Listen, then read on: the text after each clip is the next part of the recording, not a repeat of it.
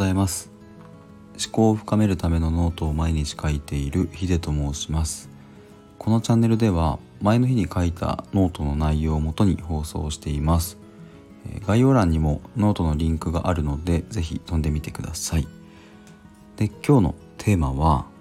小児がんの少女の言葉から考える愛情とは映画いのちの停車場というタイトルです、えー、昨日ですね命の停車場という映画を見たのですが皆さん知ってますか？えっ、ー、と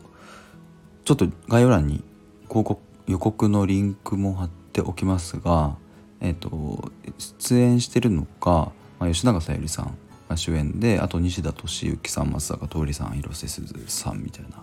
感じです。えっ、ー、とまあ、ぜひちょっとわからない方は予告見ていただければと思いますで、えーとまあ、せっかく映画を見たので、まあ、思考を深めるという観点で感想を一つ、えー、話していきたいと思いますで念のためですがこれ以降は映画のネタバレも含むのでもし、えーと、聞きたくないという方はここで閉じてください。はい、でこの映画なんですけどもさまざ、まな家族が登場してくるんですね。で、えーとまあ、その中で最も印象的だったのは小児がんの子供と、えー、その両親の3人家族でした。えー、病気を患っている子供8歳で、えー、萌ちゃんという女の子です。で、まあ、ワンその中のワンシーンで、えー、母親が、えー、子供の萌ちゃんにこんなことを言ってたんです。萌え抗がん剤治療を代わってあげたいものだけどそれはできないの。ごめんね。でもこれはしょうがないことだから一緒に頑張ろうね。まあ、こんな感じです。えっ、ー、と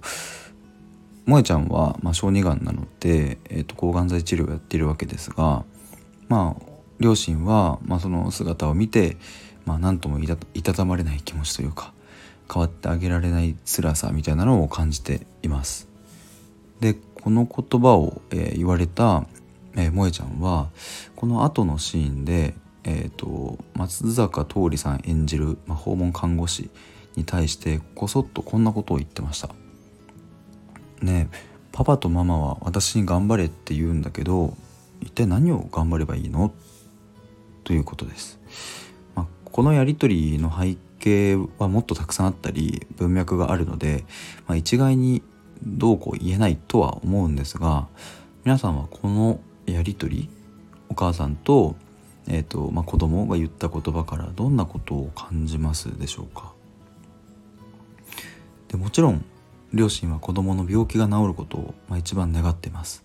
まあ、なので、えー、なんとか新薬新しい薬が使えることを期待したりとか、えー、さっきみたいに抗がん剤を頑張ろうっていうふうに声かけしたりとかできることはもう何でも行うっていうスタンスです。ただですねこの果たして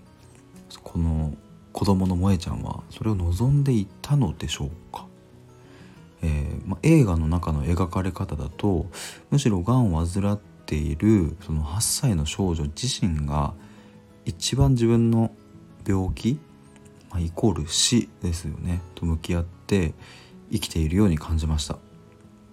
で映画の最後の方でその萌ちゃんは訪問看護師に向けて、えー、次のように話しています。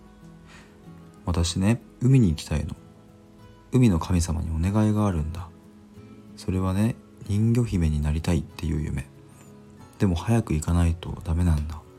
だって私はそろそろ死んじゃうから。まあ、こんな風に、えーと、話しています。で実は、えー、今まで両親には海に行きたいっていうことは訴えてきたみたいです。まあ、ただ、えー、体力のないあんたはダメだよみたいな感じで両親はもうそれを許してくれなかったんですね。まあ、なので、まあ、こっそり訪問看護師に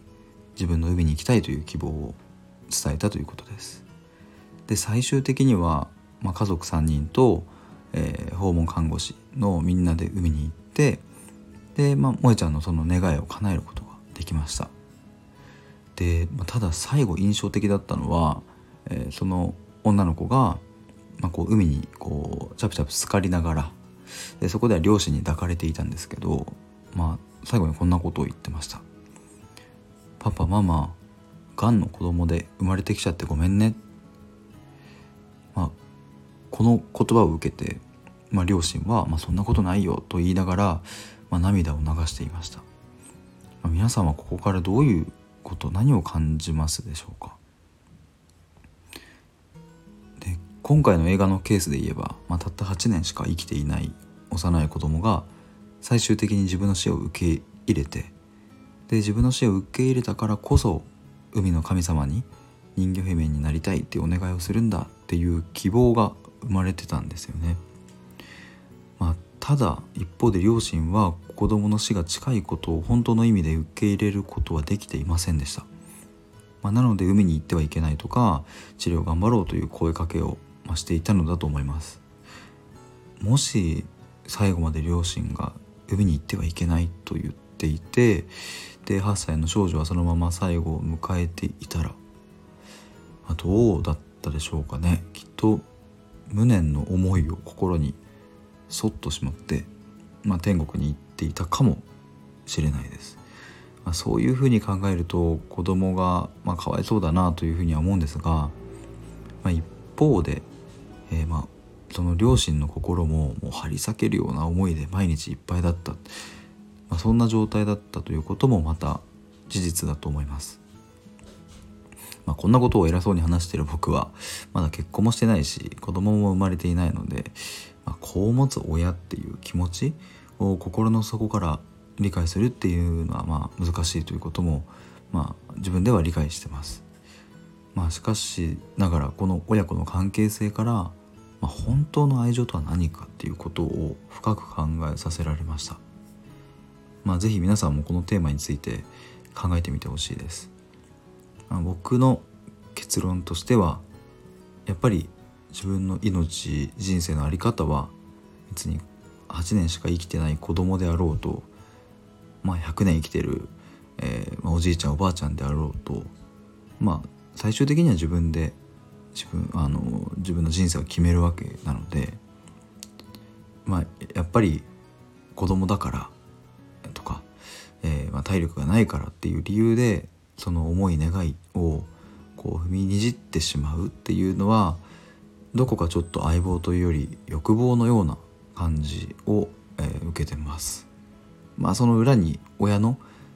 すごいいろいろ悩んだりとかっていう思いがあるのも、まあ、もちろんあるとは思いますがまあ昨日はそんなことを感じたという話でした。まあ、ということで今日は以上です。また明日もお願いします。Thank you.